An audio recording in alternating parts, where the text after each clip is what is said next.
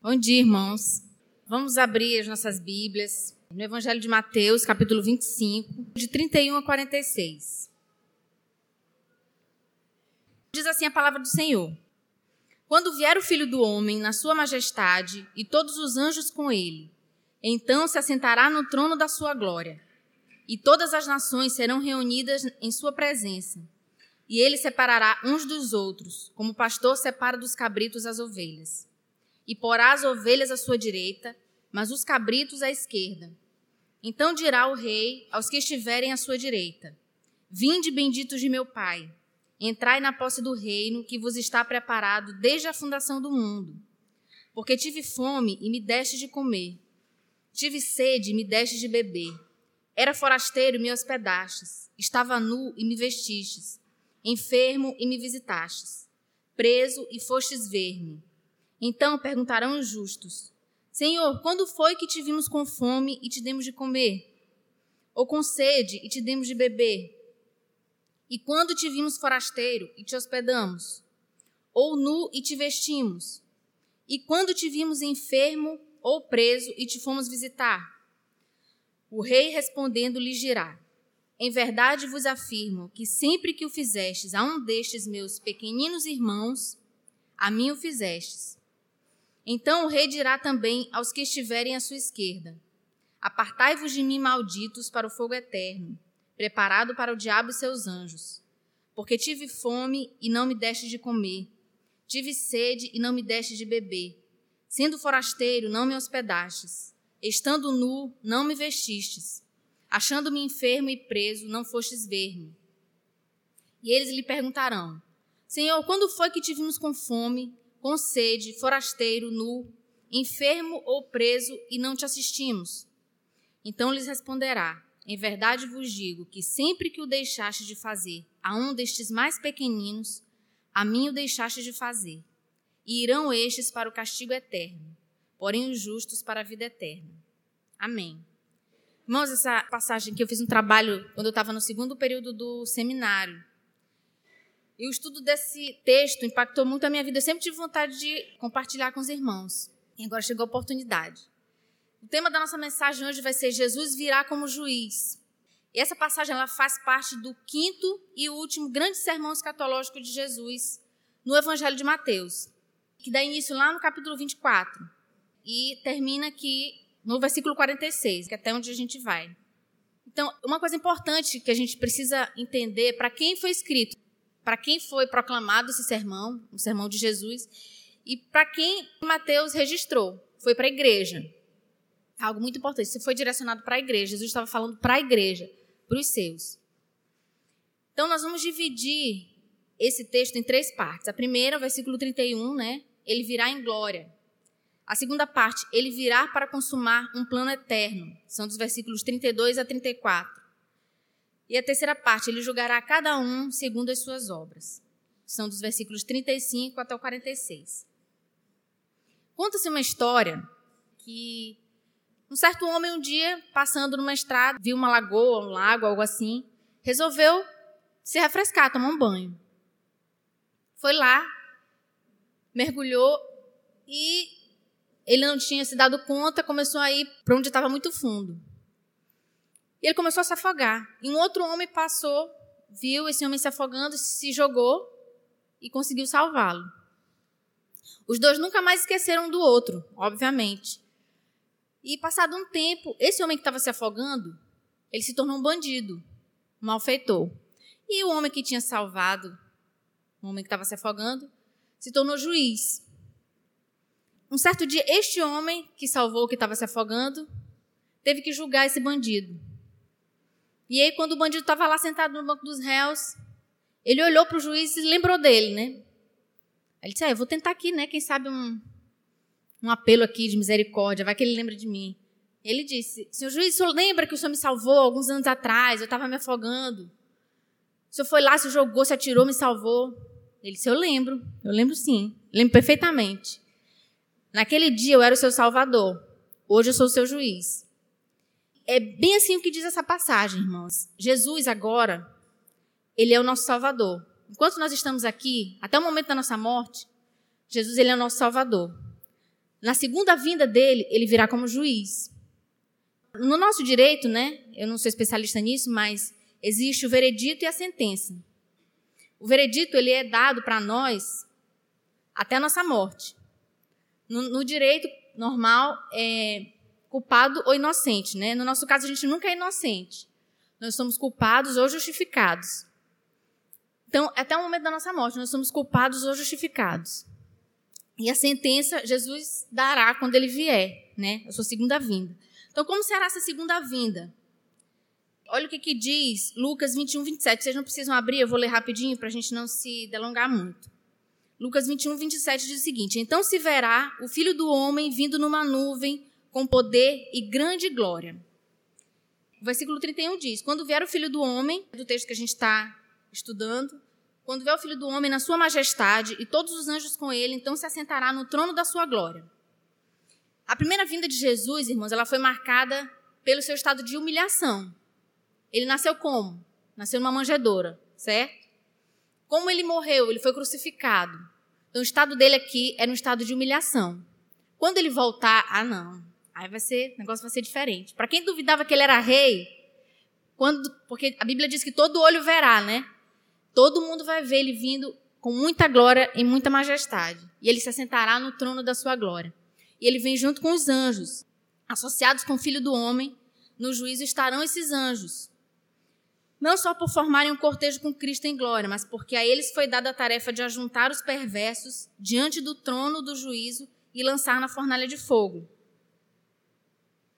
Olha o que diz Mateus, capítulo 13, 40 e 42. Pois assim como o joio é colhido e lançado ao fogo, assim será na consumação do século. Mandará o Filho do Homem os seus anjos, que ajuntarão do seu reino todos os escândalos e os que praticam a iniquidade e os lançarão na fornalha acesa. Ali haverá choro e ranger de dentes. Mateus está recheado de textos que, que confirmam essa vinda de Cristo em glória. 24, né, capítulo 24, 30 e 31, diz o seguinte: Então aparecerá no céu o sinal do Filho do Homem. Todos os povos da terra se lamentarão e verão o Filho do Homem vindo sobre as nuvens do céu com poder e muita glória. E ele enviará os seus anjos com grande clangor de trombeta, os quais reunirão os seus escolhidos dos quatro ventos, de uma a outra extremidade dos céus. Segundo Tessalonicenses 1, 7 e 8, diz o seguinte: E a vós outros, que sois atribulados, alívio juntamente conosco, quando do céu se manifestar o Senhor Jesus com os anjos do seu poder, em chama de fogo, tomando vingança contra os que não conhecem a Deus e contra os que não obedecem ao evangelho de nosso Senhor Jesus. Jesus veio no estado de humilhação e na sua segunda vinda ele virá em glória. A nossa segunda parte, né? Ele virá para consumar um plano eterno. Versículos 32 a 34. Todas as nações serão reunidas em sua presença, e ele separará uns dos outros, como o pastor separa dos cabritos as ovelhas, e porá as ovelhas à sua direita, mas os cabritos à esquerda. Então dirá o rei aos que estiverem à sua direita: Vinde benditos de meu Pai. Entrai na posse do reino que vos está preparado desde a fundação do mundo. Vamos começar pensando aqui um pouquinho sobre a diferença das ovelhas e dos bodes, né? ou das ovelhas e dos cabritos. Eles são da mesma família, né? São da família dos caprinos. Mas eles têm algumas diferenças físicas e sei que, sei que eu posso falar assim, não sei nem se o termo está correto, mas algumas diferenças comportamentais também.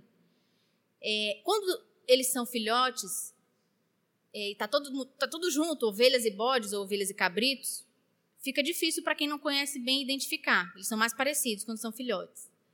E aí, quando são maiores, a identificação fica mais, mais fácil.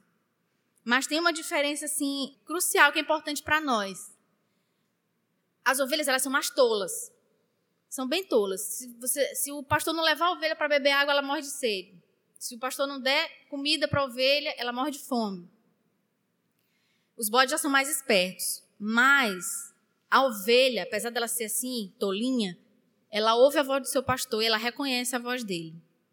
Bode não, pode chamar pelo, pode dar um nome para ele desde pequenininho, pode chamar que ele não vai atender. Mas a ovelha, só de ouvir a voz do seu pastor, ela já reconhece e ela atende a voz dele.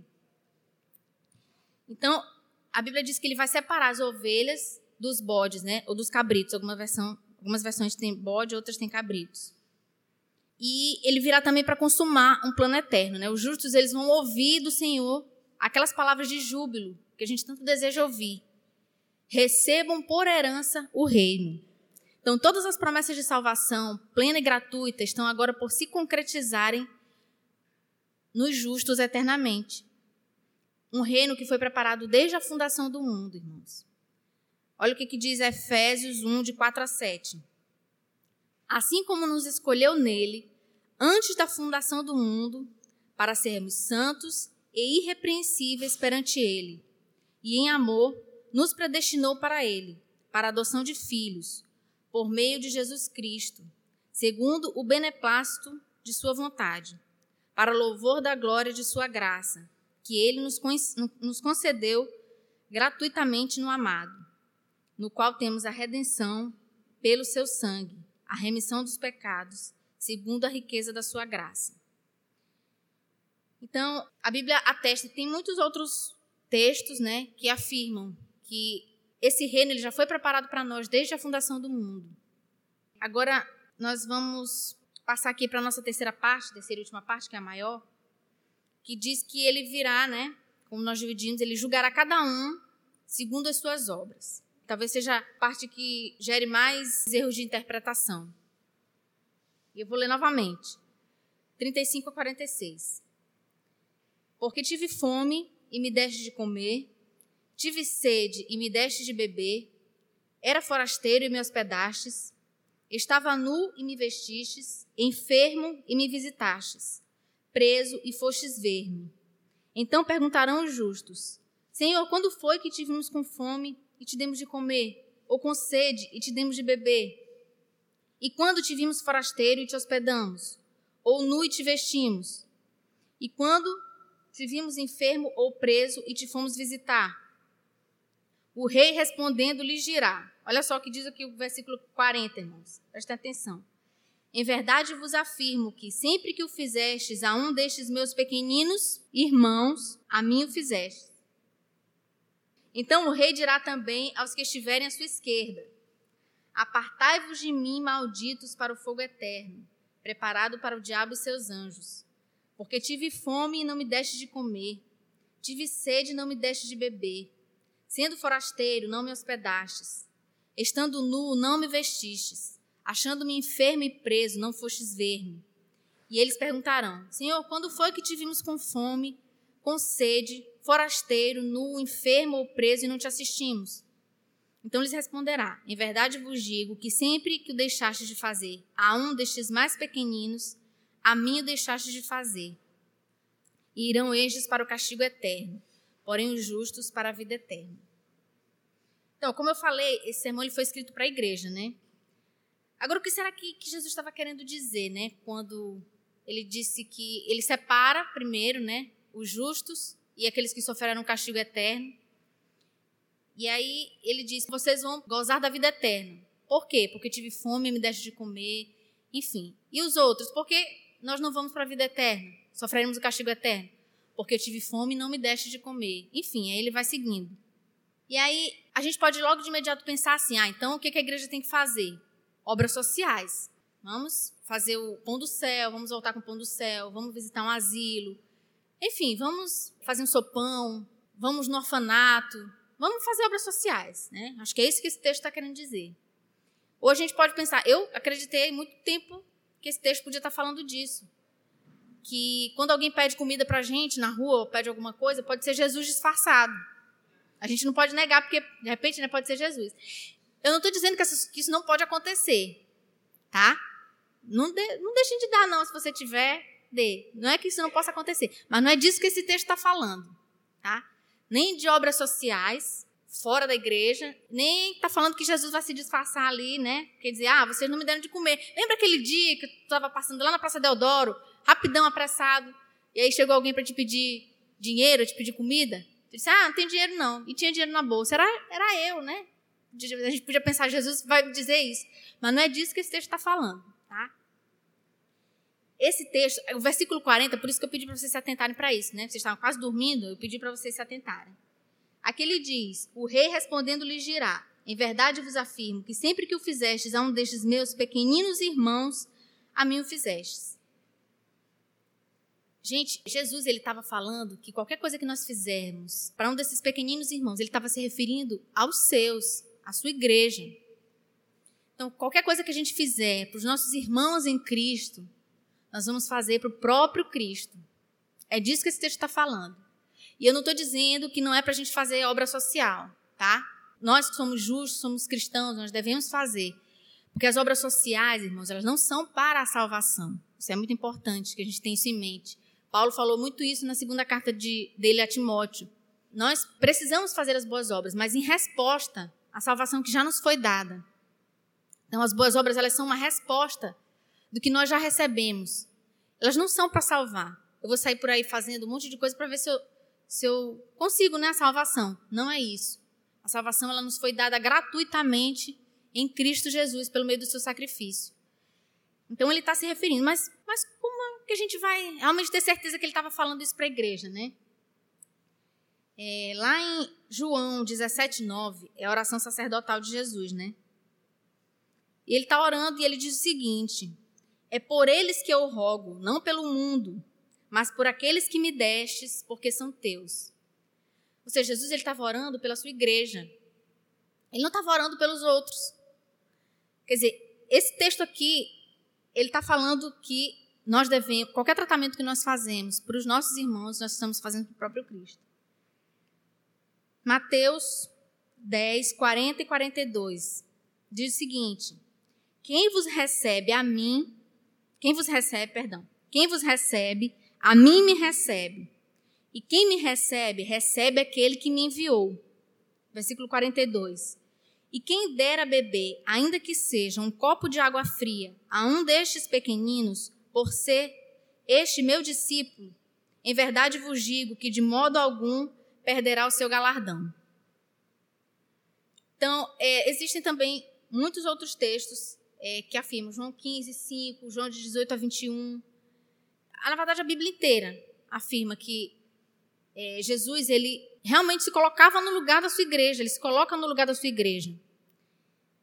Então, nos versículos 42 e 43, diz o seguinte: Porque tive fome, né, não me deste de comer, tive sede, não me deste de beber, sendo forasteiro, não me hospedastes, estando nu, não me vestistes, achando-me enfermo e preso, não fostes ver-me. Esse texto, irmãos, ele está tratando de pecados de omissão, não de atos pecaminosos. Estão entendendo? Olha a diferença. Ele não está falando aqui de adultério, ele não está falando de mentira, não está falando de roubo. Ele está falando de pecados de omissão, aquilo que nós deixamos de fazer. Né? Nós não, né? A gente não está nessa categoria. Aquilo que é deixado de fazer aos que são do Pai, a sua igreja. Então, é, é um pecado de negligência, na verdade. Porque a Bíblia diz, né, que nós pecamos quando nós Principalmente quando nós sabemos o que devemos fazer e não fazemos. Essa negligência, irmãos, ela prova que essas pessoas elas não criam no filho. No filho do homem, por causa da sua incredulidade é que eles são condenados. É isso que é, a gente precisa ter em mente. Não é por causa das obras que as pessoas são condenadas. Ou por causa de, da falta de fazer as boas obras, né? mas é por causa do pecado da incredulidade mesmo. Elas não criam no filho do homem, por isso elas não faziam coisas boas. E é isso que acontece também, às vezes, dentro da igreja, irmãos. Aqui no início do sermão de Jesus, que é lá no capítulo 24, ele diz que vocês se odiarão, é, haverá briga entre vocês, enfim. Ele está falando isso de dentro da igreja.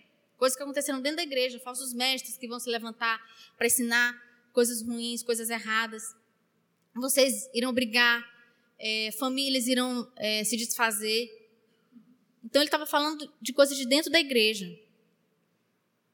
é, versículo 45, vamos passar para o versículo 45. Diz o seguinte: Então lhes responderá: Em verdade vos digo que sempre que o deixaste de fazer a um destes mais pequeninos, a mim o deixaste de fazer. Né? Aqui ele reitera. Ele começa dizendo que qualquer coisa, ele fala para os justos: qualquer coisa que vocês fizeram a um dos meus pequeninos irmãos, vocês fizeram a mim. E aí no 45, ele vai dizer: Em verdade vos digo que sempre que o deixaste de fazer a um destes mais pequeninos, a mim o deixaste de fazer. E no versículo 46, que é o último. Em ambos os casos, irmãos, esse conceito de eterno, né? Que diz o seguinte: irão estes para o castigo eterno, porém os justos para a vida eterna. É a ideia mesmo de sem fim. Então, tanto o castigo como a vida são eternos. Não tem fim, não tem volta. Ali não é mais um momento de, ah, Senhor, poxa, eu nem sabia disso, ó. Mas agora tô, tô entendendo, já entendi. Agora não dá mais tempo. O tempo para a gente é agora. Tempo de nós sermos salvos, justificados ou condenados é agora, irmãos. Não, não tem como lá na hora que, na hora do julgamento, a gente dizer, ah, agora que eu entendi. Né? O pastor falava lá, mas ele falava de um jeito assim meio difícil, eu não entendia muito bem. Então agora, agora eu entendi. Agora que eu estou vendo Jesus vindo assim nessa glória toda, agora saquei, mas não dá mais, realmente. Então, o que, que a gente entende por isso? É, o que a gente, a gente deixa de orar pelos missionários, né, irmãos? A gente deixa de fazer para o próprio Cristo. A gente deixa de orar pela igreja perseguida. Tantos irmãos nossos estão morrendo por causa da perseguição do evangelho. Quando eu estava estudando isso, né, eu pedia muito ao Senhor que primeiro ele falasse ao meu coração, né, mudasse meu coração. E fui pensando, Paz, eu oro pela igreja perseguida quando a gente faz campanha. Pra, quando a gente fazia, né, que a gente nem tem feito mais, o domingo da igreja perseguida. A gente lembra, né, dos nossos irmãos que precisam se reunir escondidos para, pelo menos para ler a Bíblia, para orar juntos. E a gente não ora por eles. É, quando o irmão está precisando, até dar uma carona para o irmão. Você está fazendo para o próprio Cristo. Né? Tudo que nós fazemos ou deixamos de fazer para os nossos irmãos. Nós estamos falando, é, deixando ou fazendo para o próprio Cristo, irmãos. Só o fato de falar mal né, de algum irmão, deixar de falar com uma determinada pessoa da igreja, porque, ah, não, aquela pessoa ali já está muito chata, fala muita bobagem, eu, eu prefiro nem ficar perto dela, não vou mais ficar ouvindo, nem falando com ela, não, porque só fala besteira. Na verdade, assim, a gente tem muita dificuldade com o diferente, né? com pessoas que pensam diferente de nós, mas a igreja, é, Deus fez para que a gente aprendesse a conviver com as diferenças. Né? A gente precisa aprender a conviver com um irmão que pensa muito diferente da gente. Né? E que às vezes a gente não quer aceitar. Mas a gente não precisa só aprender a conviver, mas a gente precisa amar. Amar não é. Matson já tem falado isso muito aqui. Amar não é uma escolha, irmãos. Amar é um mandamento. Nós precisamos amar os nossos irmãos. Sabe, amar não é ter.